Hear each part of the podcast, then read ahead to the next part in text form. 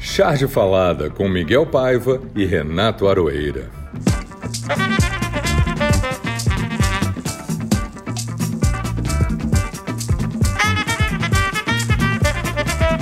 Oi, pessoal, tudo bem? Eu sou Miguel Paiva, aqui do lado do meu amigo Renato Aroeira, mais uma vez, iniciando o terceiro Charge Falada. Estaremos sempre às segundas-feiras nos agregadores de podcast. Apesar de todas as charges que fazemos e que os outros chargistas também fazem, o Brasil continua de mal a pior. E isso tudo se agrava com a pandemia, que vai revelando esse lado obscuro do nosso governo.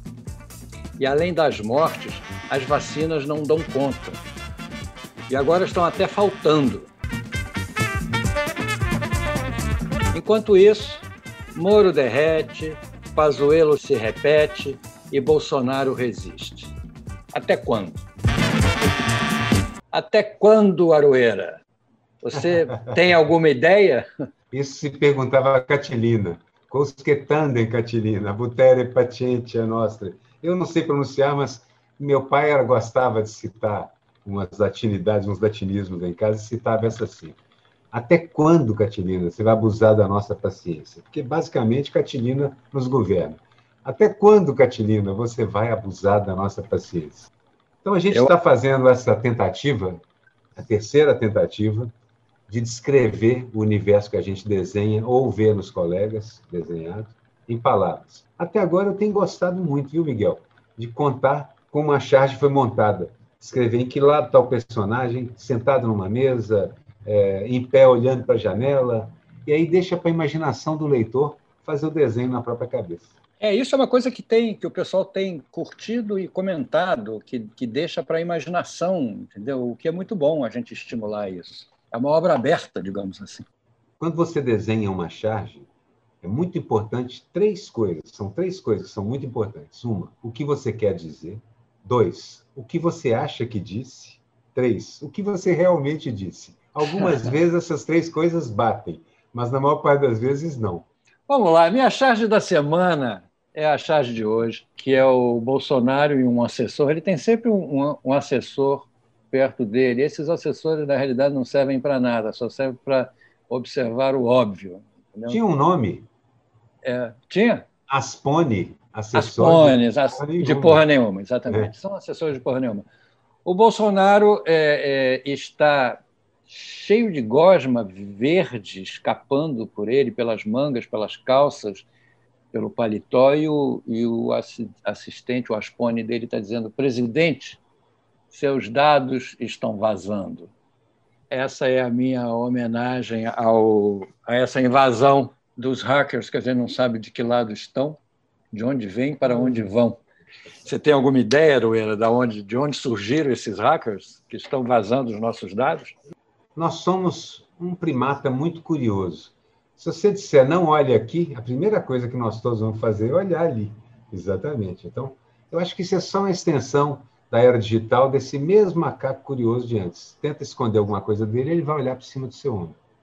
E algumas vezes, bom, daí as inferências todas da civilização aí é outra coisa, mas a curiosidade é o que move um hacker, basicamente, aquele que entra no sistema. Ótimo.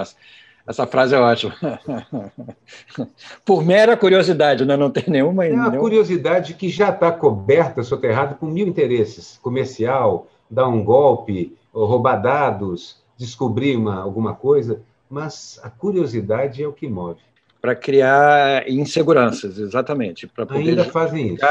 É, para poder justificar uh, o lançamento de, de, antivírus. Hoje nem tem antivírus mais, hoje você não, mas... tem Hoje, o que é comum, o que é comum é você ter um, um, um especialista em, em, sistemas que invade um sistema qualquer importante e avisa aos donos do sistema, olha, seu sistema tem essa fragilidade.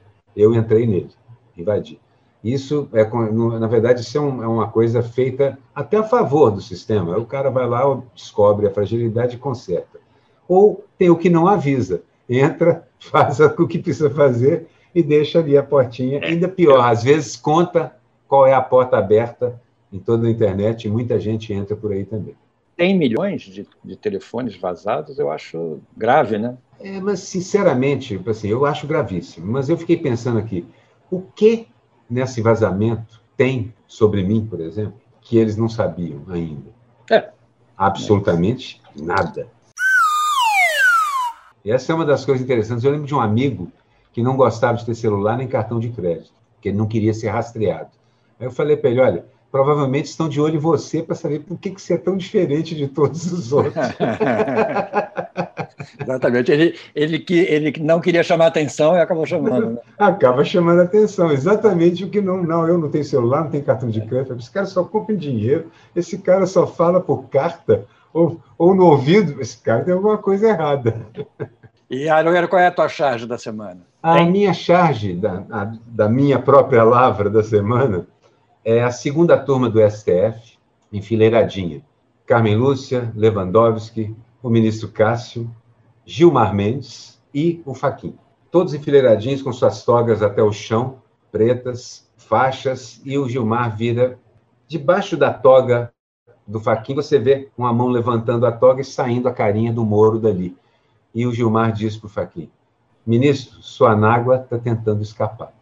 É muito bom, porque se, porque se um desses resultados constantes, essas goleadas constantes do Supremo agora, é tudo a um. 7 a 1, 4 a 1, 10 a 1. Esse um é o Faquin, né? O Faquin tem sido a resistência bolsonarista, digamos assim, entendeu? Ele hoje disse, ele declarou hoje que acha que essa tentativa de, de revelar os, os, as conversas, as mensagens vazadas é uma trama, é uma trama. Agora, só ele que acha isso, né? e os outros ministros? É mais um enredo do que uma trama, viu, Miguel? É, e um enredo se adensa. Essa é. é a verdade. Mas, assim, é. esse um é variável. Porque eu, você sabe o que, que eu penso das instituições brasileiras. Eu confio desconfiando muito, porque elas não servem exatamente à população brasileira, ao povo brasileiro. Servem às, às elites de onde elas vêm. E aí cada um tem seus interesses em algum momento e vota contra alguma coisa que parecia óbvia e não é. é. Cada um deles. Nesse momento, a gente está vendo o Faquinho e o Barroso, o Faquinho defendendo a Lava Jato e o Barroso que não defende mais a Lava Jato, porque está defendendo mais o Collor do que a Lava Jato, ou vice-versa, porque tem esse problema também. O Cássio, na segunda turma, votou contra a Lava Jato. É, há sete ou oito motivos para se ser contra a Lava Jato. Dois pelo menos, não são muito honestos, não.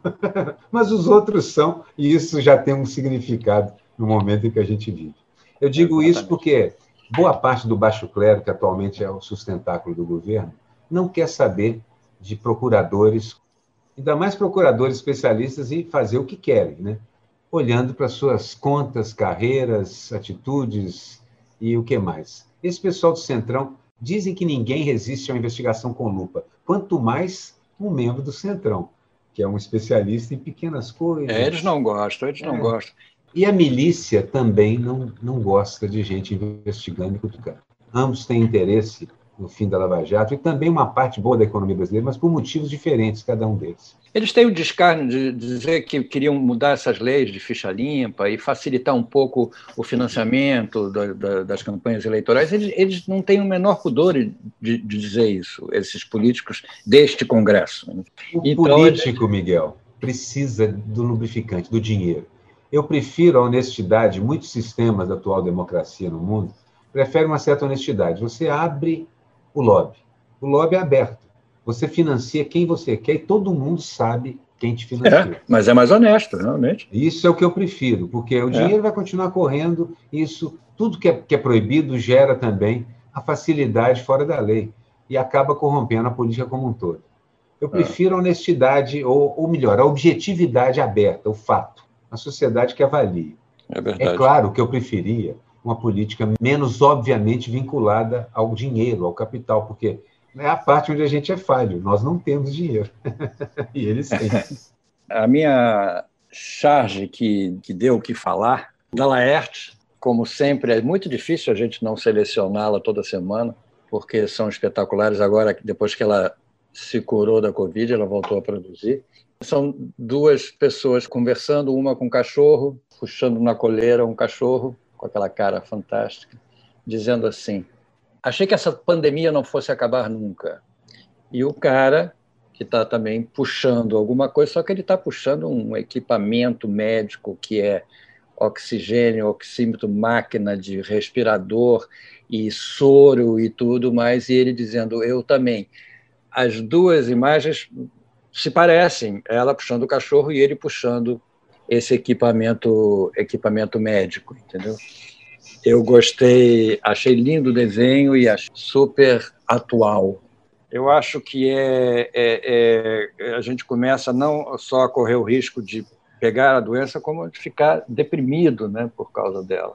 Olha, nós vamos falar sobre isso mais tarde, mas eu não vejo, não acredito que essa pandemia vai ser assim, a desaparecer de uma hora para outra, e acho que certamente depois dela outras virão. É mais ou menos como as coisas se parecem hoje. Mas eu escolhi uma charge que tem muito a ver com a pandemia e com essa fragilidade. É uma charge do Gilmar, o cartunista das cavernas, que é um cara que eu sou fã, ficando amigo dele à medida que a gente se conhece aqui e ali, numa live ou outra, e fã do trabalho dele.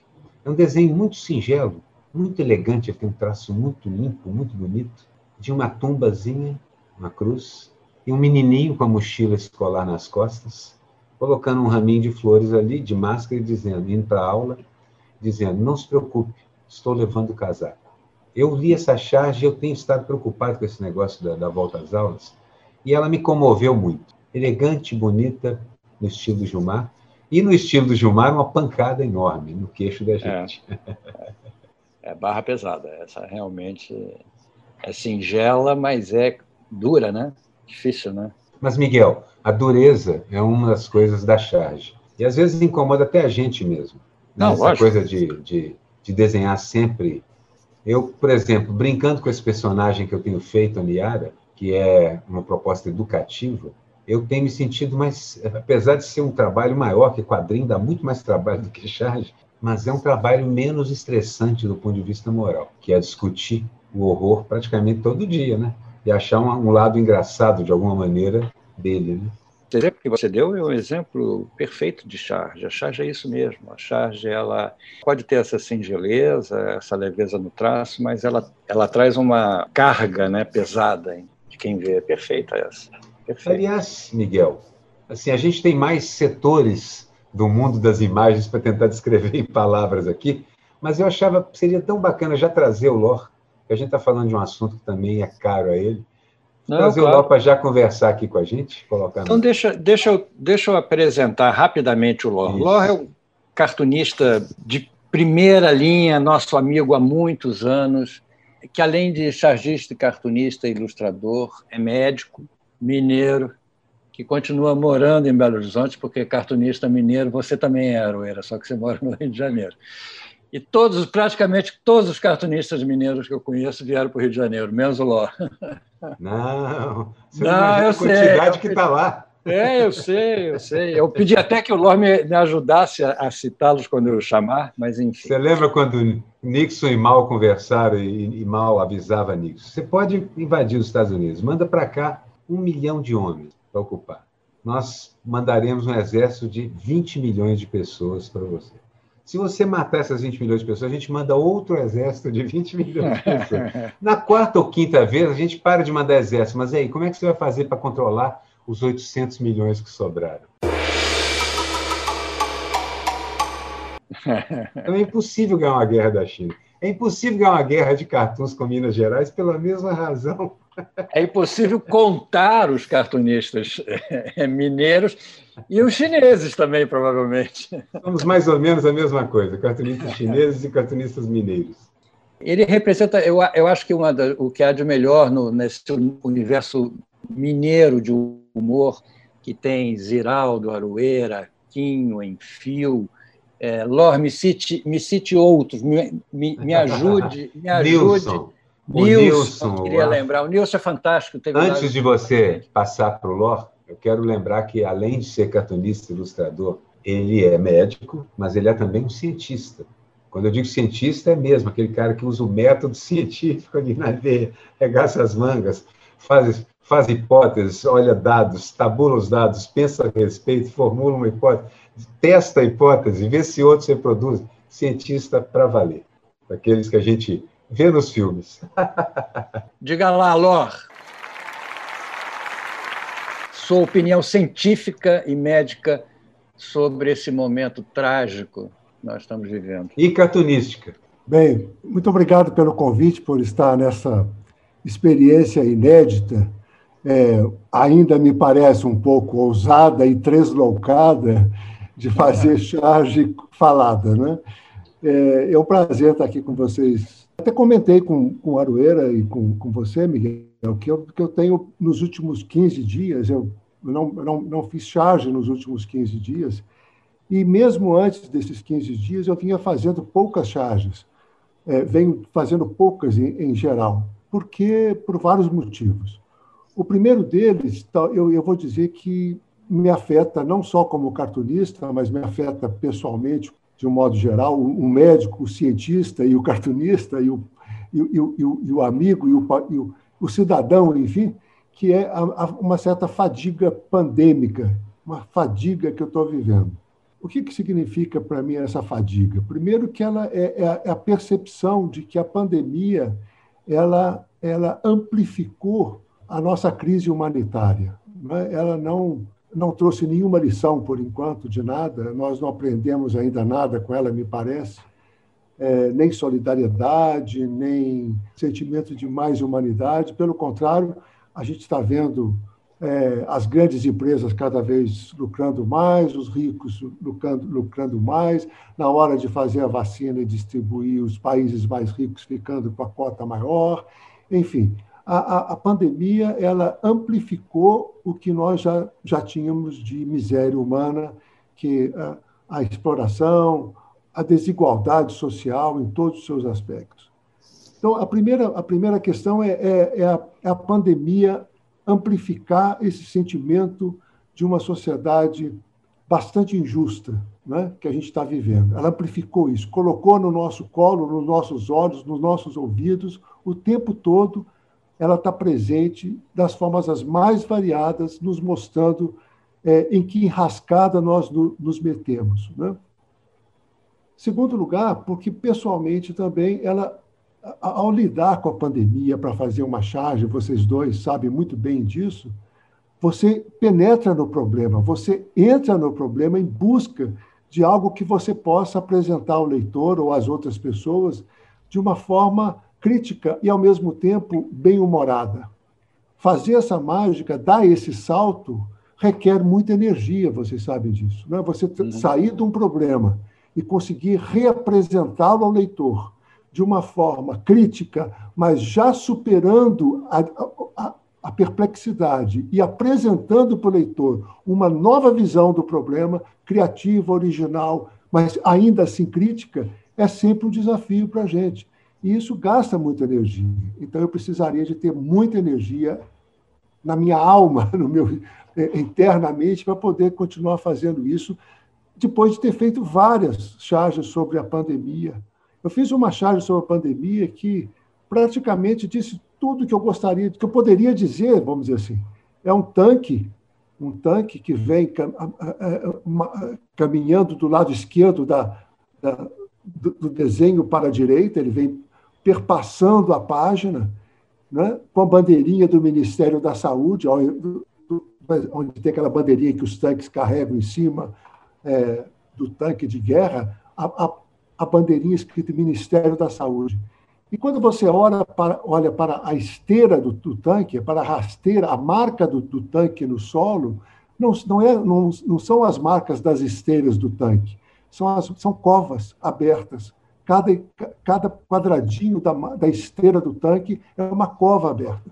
O que mais eu posso dizer? Eu, eu não consigo dizer mais nada além desse ponto, pelo menos por enquanto, né? fiz outras eu lembro, Eu lembro dessa charge, eu vi e fiquei, fiquei bastante impactada, entendeu? Uma grande ideia, e é uma charge que resume realmente tudo, né?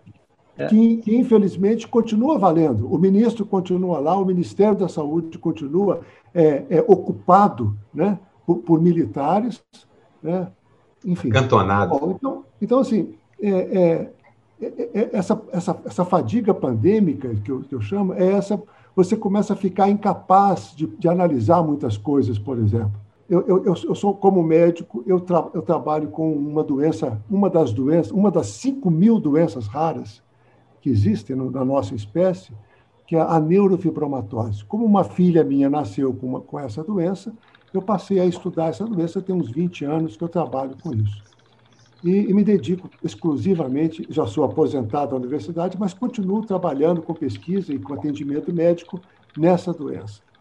Então, algumas e nós temos um blog. Eu tenho um, eu, um, nós temos uma associação e tem um blog onde eu publico semanalmente informações a respeito das neurofibromatoses. Esse blog, blog vai completar quase meio milhão, já está perto de meio milhão de acessos.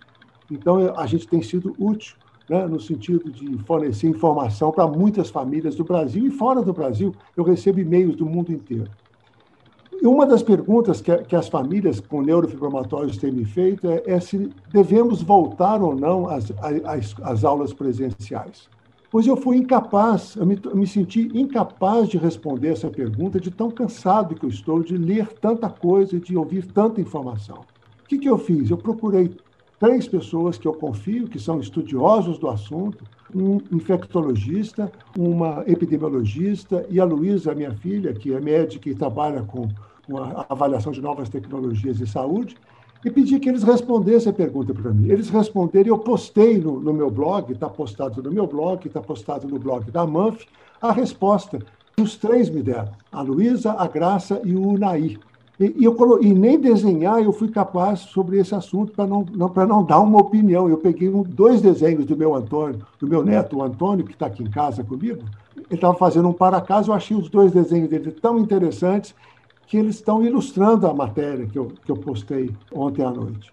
É, isso dá uma ideia do que, que eu estou chamando de fadiga pandêmica. Né? Quer dizer, é, uma, é um sentimento de infelicidade geral com, com a situação política e mundial e da nossa própria espécie, vamos dizer assim, associada a um cansaço pessoal. Além de tudo, eu tenho 70, vou fazer 72 anos, então tudo isso, vocês que estão meus colegas de geração próxima aí sabem que isso pesa também. Né? A gente tem aquela sensação de que já vi isso uma vez, estou vendo de novo, como é que a gente faz para enfrentar, levantar a cabeça e sair da cama. E essa questão que você botou, do pessoal questionando a volta às aulas, tem tudo a ver com a charge que o, que o citou como uma das, das escolhidas dele.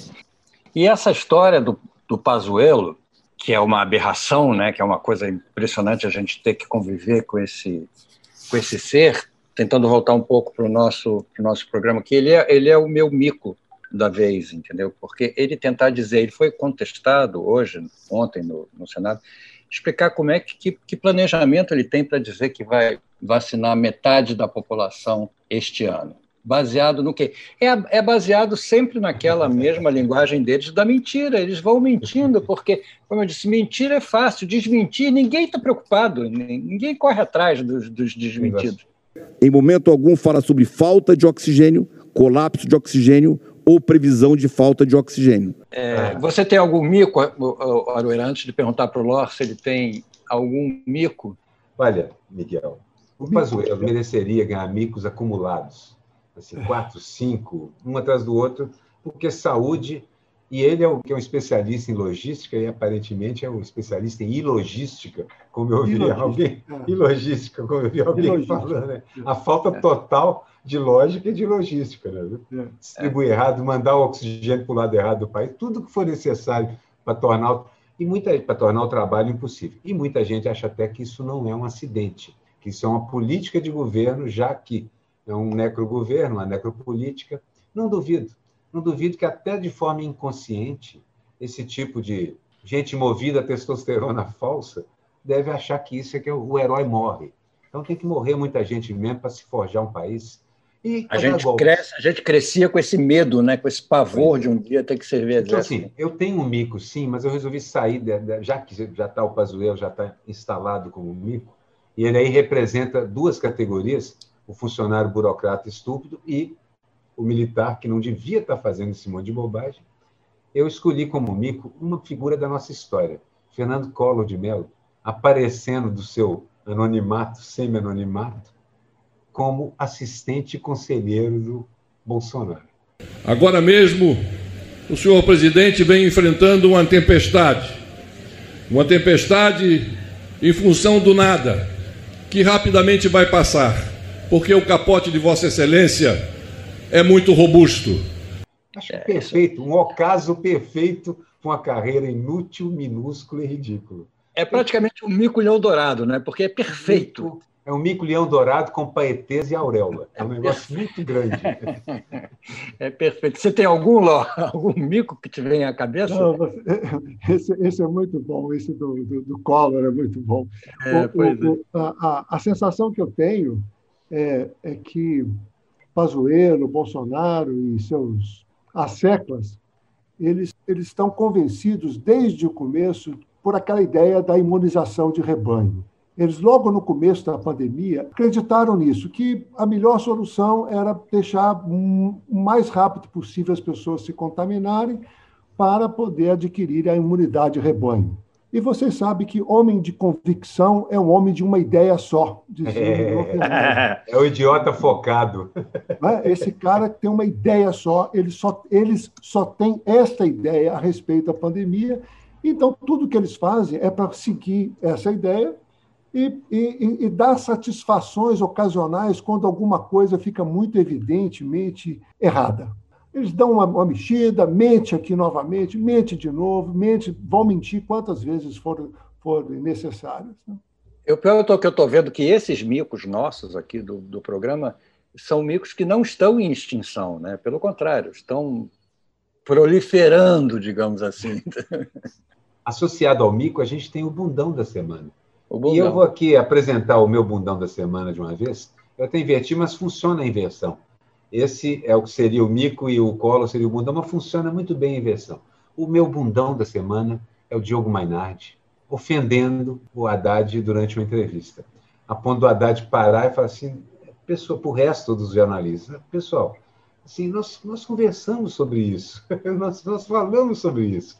Vamos ser uma coisa mais civilizada, mas até agora, esse menino só nos ofendeu três, quatro, cinco vezes em sequência. E isso, isso me deixou assim, com um pouco até de vergonha.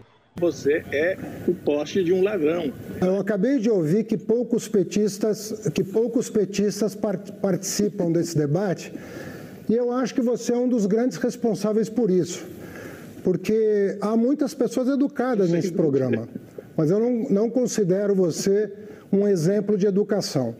Acho você uma pessoa muito problemática, inclusive psicologicamente. Nós vamos verificar quem é que vai ganhar a eleição, se nós ou se o Bolsonaro, em quem provavelmente você votou em 2018. Eu não vou culpar só o Diogo, eu vou culpar também o pai dele, que, como disse um amigo meu, inquilino de Lúcifer no momento, o velho Mainardi, que era um racista, apoiador da Operação Condor, um, um sujeito do, dos porões da ditadura militar, é impossível ser amigo de uma pessoa assim.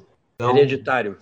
Hereditário, não sei se por cultura familiar ou por genética, mas é um, é no caso merece um, é um bundão muito importante porque cumpriu um papel enorme na destruição do tecido social brasileiro. Eu tinha escolhido um que se liga a esse programa ao qual o, o Haddad foi convidado, é, que é o Manhattan Connection, que a gente é, descobriu que ele devia se chamar Água Branca, Conexão Água Branca, porque agora a TV Cultura em São Paulo é no bairro de Água Branca. Então vai ser White Water Connection, entendeu? Que seria mais, mais é, é, adaptado ao novo estilo do programa. É um absurdo que uma TV estatal propicie esse tipo de, de agressão e use essas imagens fazendo propaganda do próprio programa, entendeu? Isso realmente é, um, é uma falta de de respeito e uma gandaia é, é, política, moral total.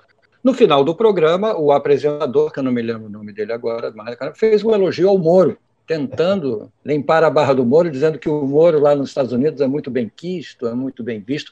O meu botão da semana é o Moro. Continua sendo o Moro, mas agora, dessa vez, pelo seu fashion style, fascist fashion style. Fascist fashion style. É. Estilo fascista suas camisas eu, pretas. Eu gosto quando o Miguel chama fascista de fascista. Fascista é carga, tem uma carga maior. Fascista, exatamente. Me remete, me remete a. Me dá vontade de levantar e cantar uma canção revolucionária espanhola, um negócio de... Exatamente. Mas enfim, é para dar mais, mais ênfase ao fascismo.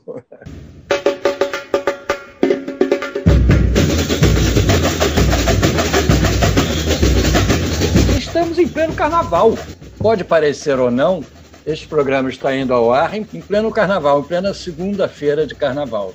O que não parece, não dá para perceber muito, porque nós fomos, nós fomos alijados dessa, dessa festa muito justamente por conta da, da pandemia.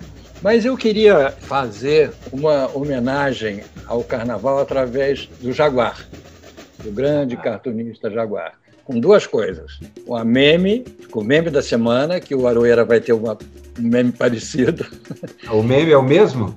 Não, não, não. não. É o, Você não, escolheu é o Jaguar, é, porque o meu, é. meme é outro. O meme, o meme é a foto do Jaguar vacinando. O seu meme. É a foto lá. do Ziraldo vacinando. Pois é. Foi... Porque, na verdade, assim, viralizou. eu fiquei na dúvida entre o Jaguar e o Ziraldo, mas são, e junto com a Fernanda Montenegro também, e outros, assim, de repente você viu os nossos monumentos culturais se protegendo mal ou menos, né? Assim, de alguma forma, começando um mini processo. Pena que as doses já acabaram. Pelo é. que eu andei lendo, que as doses de vacina eu já nem levei em consideração nem... meu dia, porque eu sabia que ia, essa Não tem nem para a segunda dose de quem já tomou a primeira. Mas... Eu falei do Jaguar porque a minha charge histórica é em homenagem ao Carnaval, é uma charge do Jaguar, um cartoon do, do Jaguar, espetacular que tem tudo a ver com o carnaval que nós estamos vivendo esse ano. É um folhão dormindo na cama, o primeiro quadrinho, ele está dormindo. No segundo quadrinho, o despertador toca, ele acorda, pega o reco-reco, faz reco, reco, reco, reco, e diz: Evo é Momo e deita novamente e continua a dormir. é, o, é, o, o carnaval, é ou não é o carnaval que nós estamos vivendo esse ano? E esse é o Jaguar, é autobiográfico esse carnaval. é, é como ele encara o carnaval. E ele foi casado com passista, foi patrão da banca, tudo isso, mas é assim que ele sempre encarou o carnaval, com uma dignidade absolutamente fora de hora. É impressionante. É, exatamente.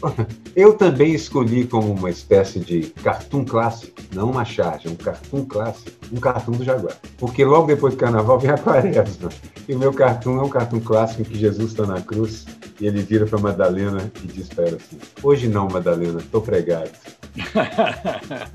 o Jaguar era especialista em fazer essas, essas. A gente tem citado muito o Jaguar aqui no Charles Falada, porque as chaves do Jaguar são ótimas de se Agora, contar. só que me bateu uma dúvida aqui: esse cartão pode ser do Nani, que tem um estilo sim, é, pode ser pode, do Nani. Pode ser sim. Mas serve, o que vale. Porque os dois são geniais nessa, nessa observação. Quão prosaica é a vida, mesmo nos seus momentos mais complexos, os dois têm isso em comum. Nossa, você tem alguma charge histórica que você. É, é, vocês estão falando de charge histórica, eu, e estão falando do Jaguar, então eu quero lembrar uma dele também, que é charge, é, que é um cartoon, na verdade, que me perseguiu a vida inteira. Eu tenho 50 anos que eu lembro desse cartoon com muita. Atualmente menos, porque a vida já me ensinou, acabou um pouco a minha vaidade, mas durante um certo tempo a, a, a, esse cartoon do Jaguar me, me, me pegava pelo pé o indivíduo fala assim: era uma vez um, um fulano de tal que publicou alguns poemas. E o pessoal lá de Ipanema é, achou que os poemas dele eram muito bons e que ele era um poeta. Aí ele passou um tempo, ele resolveu também fazer um, um, umas telas, pintar umas telas. Deu vontade dele pintar umas, umas coisas. Ele pintou umas tintas, lá fez umas telas, apresentou uns, uns quadros numa exposição. Depois ele resolveu fazer também uns curta-metragem, pegou uma câmera, fez uns filmes e tal. Depois ele resolveu escrever um conto e uns textos, e uma literatura, e publicou um livro. E, e para cada vez que, ele, que essa pessoa ia adquirindo uma nova atividade, o bonequinho dividia o bonequinho inicial do poeta, dividia em dois, depois em três, depois em quatro, depois em cinco e assim por diante. Lá no final, ele vira, quando já tem aquele monte de bonequinho assim, ele fala assim, aí fulano é, descobriu que, na verdade, realmente ele, ele era, o negócio dele era poesia, que ele era um poeta. Mas aí já era tarde, porque ele já era um poeta menor. que maravilha, né? E tudo para chegar nessa frase, que era uma expressão comum na época, assim, poeta É um menor. poeta menor. É uma, é uma. Mas eu acho que a transformação dessa frase, que era uma frase que se usava de fato, hoje não se usa mais, que se usar numa história que é absolutamente cheia de verdade, entendeu? E cheia de, de Ipanema, de verdade sobre Ipanema, sobre Rio de Janeiro, entendeu? Sobre é. tudo. Só o Jaguar. É, é extraordinária essa, essa, capacidade de síntese dele. Isso sempre me tocou muito, muito, muito profundamente, porque a vida toda eu fui dividido profissionalmente. Né? Aqui mesmo o Aroeira lembrou a minha terceira divisão profissional. Né? Eu sou, eu sou médico, cartunista e cientista. Né? Quer dizer, como é que você convive com essas três pessoas? Né? E tinha o militante também político, fui fundador do PT lá na década de 80. Então, ou seja, como é que você junta essas múltiplas atividades sem se tornar menor em, em cada uma? Em alguma delas. É, exatamente. É o nosso caso, né? Eu, e o Aroeira. Aroeira é músico, Aroeira é desenhista, ilustrador, eu sou roteirista, sou cartunista. Mas eu vou dar um pitaco. Meu motivo para fazer isso tudo isso está contido também num cartoon que eu vi. Eu não me lembro quem é o autor, mas o cartoon é muito singelo. Um jovem pintor cabeludo ao lado de um quadro na parede e uma repórter com um microfone pergunta: "E o que você pretende com, com a sua obra?" E o jovem pintor responde: "Pagar o aluguel." é, exatamente, é bem isso, né? Esse trabalho da gente que é tão criativo e angustiante e estressante muitas vezes e tal, mas ele, no final, mesmo com essas divisões todas, ele é para pagar as contas também. É para continuar fazendo isso. Eu tenho um amigo, músico, o Igor Essa, com quem eu toco, e ele tem uma filosofia maravilhosa, que ele diz o seguinte: tudo que eu desejo, em termos de prestígio e conforto, é poder continuar a fazer o que eu estou fazendo agora.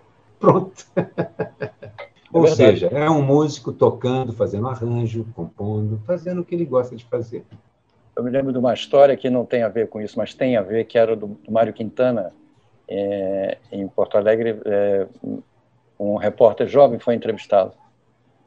E aí entrou no, no apartamento dele lá e disse assim: é, Seu Mário, eu sou um repórter daqui da Zero Hora, vim aqui para entrevistar o senhor, queria trocar umas ideias com, com o senhor. Aí o Mário Quintana olhou para ele e disse assim: Ok, diga a sua. É bem Mário esse... era muito objetivo. É, esse uma poesia do lirismo, mas de uma objetividade também absurda. É uma né? coisa que o Veríssimo tem, que o Jaguar tem, esse poder de, de síntese.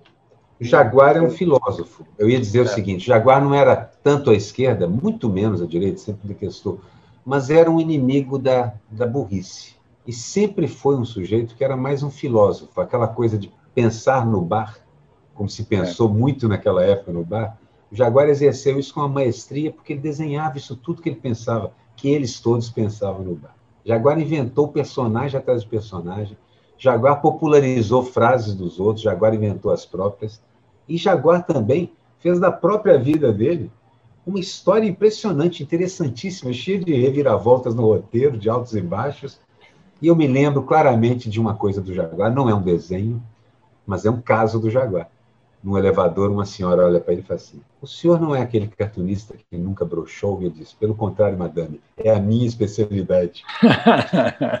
e o Jaguar tinha uma frase que virou famosa, que, que se não é dele, é, ele popularizou, que é do Pasquim dizia: Enfim, o intelectual não vai à praia, o intelectual bebe. É do Ivan Lessa, Era do né? Ivan e ele botava no Shopping é. Mix. É. E o, era muito o espírito daquela época que Ipanema era a grande praia do Rio de Janeiro, era o grande local do Rio de Janeiro, todo mundo ia à praia, mas o Jaguar realmente acho que nunca foi à praia. não, eles iam, mas não iam. Eles ficavam um quarteirão da praia. Eles é. iam andando Jaguar... até os bares e ficavam um quarteirão da praia. E o que eu ia dizer é que o Jaguar é o Jaguar ri dele mesmo o tempo todo. Isso é uma coisa extraordinária. Ele está com você contando história, fazendo palestra, ou como eu já participei com ele. Ele está rindo das coisas e, que ele conta o tempo todo. E ele ri assim. Ri, ri, ri, ri. Exatamente. Ele ri como escreve. H-I, H-I, H-I. Ainda tem um último quesito no nosso desfile, que é aquilo que não teve a menor graça. Ah, exatamente. Eu escolhi como o que não teve graça o Banco Central se tornando Banco Central autônomo oficialmente, embora já fosse, quando, na verdade, isso significa dizer que ele está soltinho, está livre, leve e solto, vem em mim que eu estou facinho, e quer dizer também que nós teremos dois conjuntos de regras para nós vivermos. O que o governo central, esse governo central, inclusive, determina, que já é uma coisa terrível, mas pelo menos foi eleito. Isso eu li num artigo interessante. E o Banco Central, que não tem ninguém eleito nem escolhido por quem foi eleito, mas é escolhido pelo mercado em si. É. Assim, vai determinar como é que funciona a nossa vida, porque a nossa vida é muito baseada no que a gente tem para gastar, ou no que a gente deve. E assim funciona a nossa pobre economia. Ainda mais a gente, jornalistas, classe média, o andar de baixo como um todo, que, onde a economia é da mão para a boca. Significa que o que você pega, você come não dá para poupar, não dá para economizar, não dá para fazer mais nada. Essa é a realidade. E tem um fato, né, Roeira? Se o, se o Paulo Guedes gosta dessa ideia, eu não gosto. Basta isso. É, é o método Brizola. É, é, o método Brizola de analisar. É, exatamente. Se ele gosta ou não gosta. A minha, a minha é uma coisa realmente me, muito preocupante, o que não teve a menor graça, é a vacina acabar no Rio de Janeiro. Entendeu?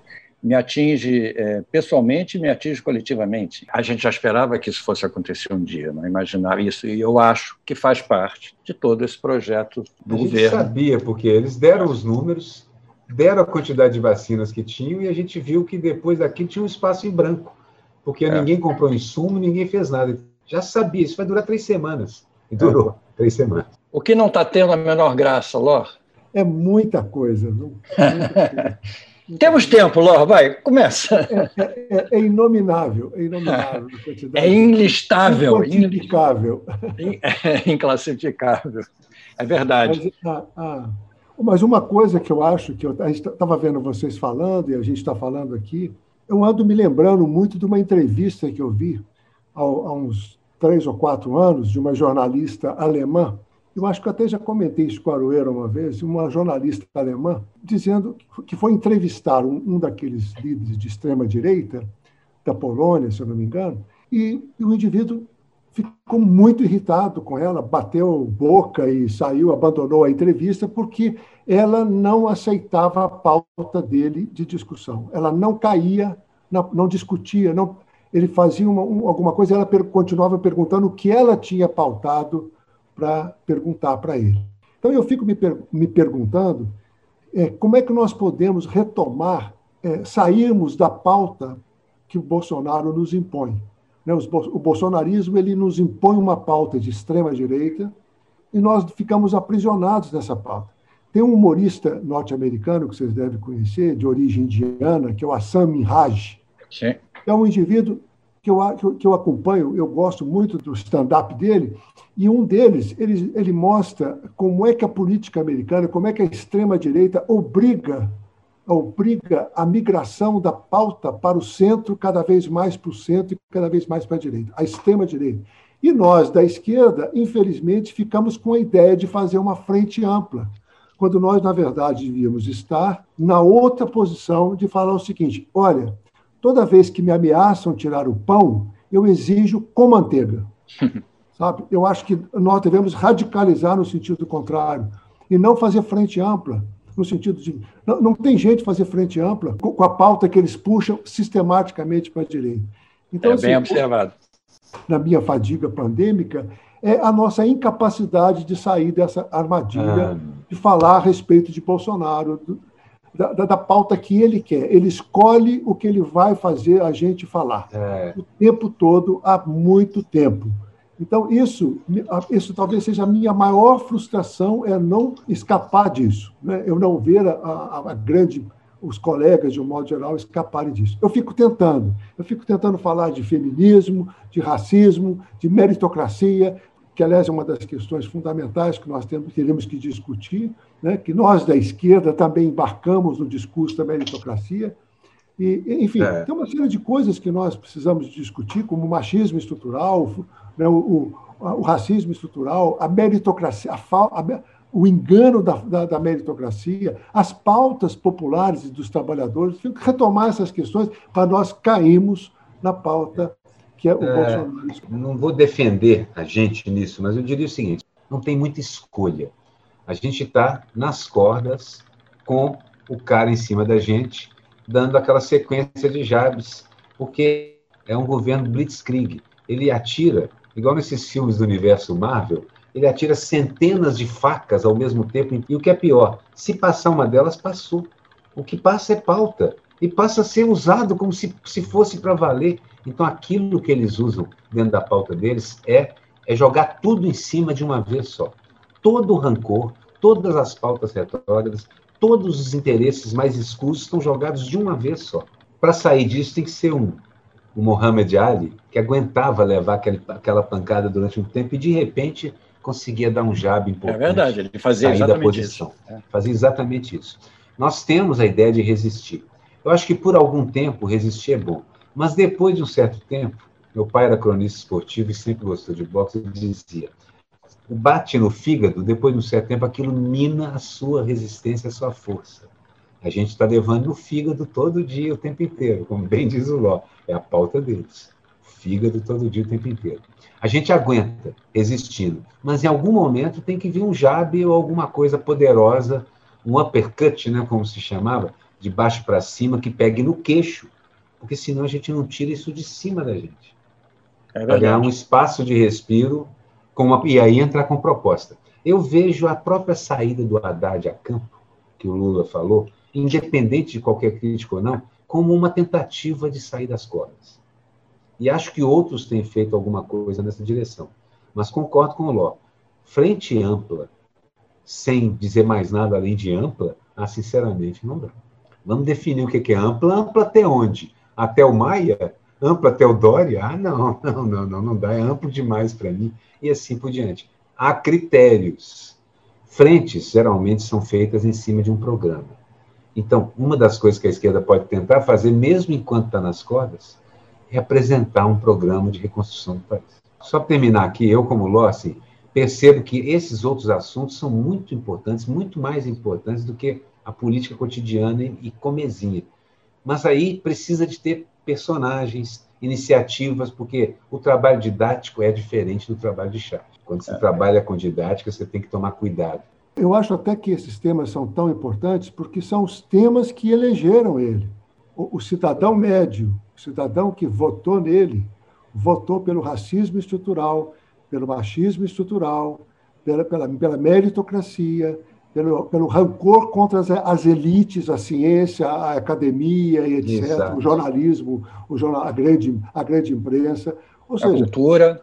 A cultura. Ou seja, porque se você bate no Bolsonaro diretamente, é, dizer, essa é a minha perspectiva. Quando eu faço uma crítica a ele diretamente ou à equipe dele, né, os apoiadores dele ou o cidadão que votou nele percebe automaticamente que eu estou do outro time, eu pertenço ao outro grupo a eles. Você então, lembra? Quando, quando, eu começo a discutir, só completando, como é que, quando eu começo a discutir o cotidiano desse indivíduo, pegando pelo, pelo, por aquilo que acontece com ele no seu cotidiano, eu talvez eu possa ter um acesso a essa pessoa para recuperar o diálogo com aqueles que não são fascistas é, incuráveis. Você lembra quando a Hillary, nos debates com Trump na eleição, quando ele foi eleito, e ela dizia como ele era incompetente, burro ignorante. E eu lembro de um artigo que eu li no Washington, o New York Times, um desses aí, onde o cara dizia o seguinte: quando você está chamando o Trump, você chamou o cara que está olhando para ele, se identificando com ele, de imbecil, e ele acha que você é uma bitch. É só isso que ele acha. E fica com mais raiva ainda das mulheres e do, e do empoderamento. E aí ele vai começando, todo aquele medo dele, ele vai dando forma. Na cabeça ele começa então, xingar o, xingar o oponente de burro, você nunca vai convencê-lo que ele é burro e imbecil. Você não pode fazer isso, porque aí você não ganha essa discussão. De cara, você não ganha essa discussão. Então. Até porque eu acho que, que exatamente ele representa. Ele não é burro. A equipe atual, eles representam um tipo de inteligência né? um tipo de inteligência, um tipo de esperteza, um tipo de capacidade de sobrevivência política. Eles representam realmente o centrão, né? o centrão. O, o, o, Bolsonaro e sua, e, sua, turma estiveram a vida toda no centrão. O centrão está aí, controlando a gente desde Sarney. E, é a gente tem que conversar com eles, porque eles, assim, tem muitas das coisas que eles estão reclamando que têm sentido. Quando você diz que os políticos são ladrões e corruptos, o Chomsky dizia isso. Depois de 40, 50 anos, onde os políticos fazem o contrário do que todas as pesquisas de opinião mostram que a população quer, ou do que eles prometeram, eles esperam que tipo de imagem eles esperam ter construído na, na mentalidade das pessoas. E quem não gosta de política é quem gosta da lei do mais forte. Gente, esse papo aqui seria eh, não, do charge falada, mas do Brasil falado, entendeu? Nós estamos, nós extrapolamos a charge, fomos adiante, estamos aqui filosofando sobre esse país absurdo e fascinante. A charge é isso, é refletir sobre é o país. É, exatamente. Se esse programa tivesse imagens, o nosso público poderia imaginar que fantasia estamos vestindo para festejar, comemorar esse carnaval. Né? Imaginem, imagine que roupa. Não, que não imaginem nada a meu respeito, por favor.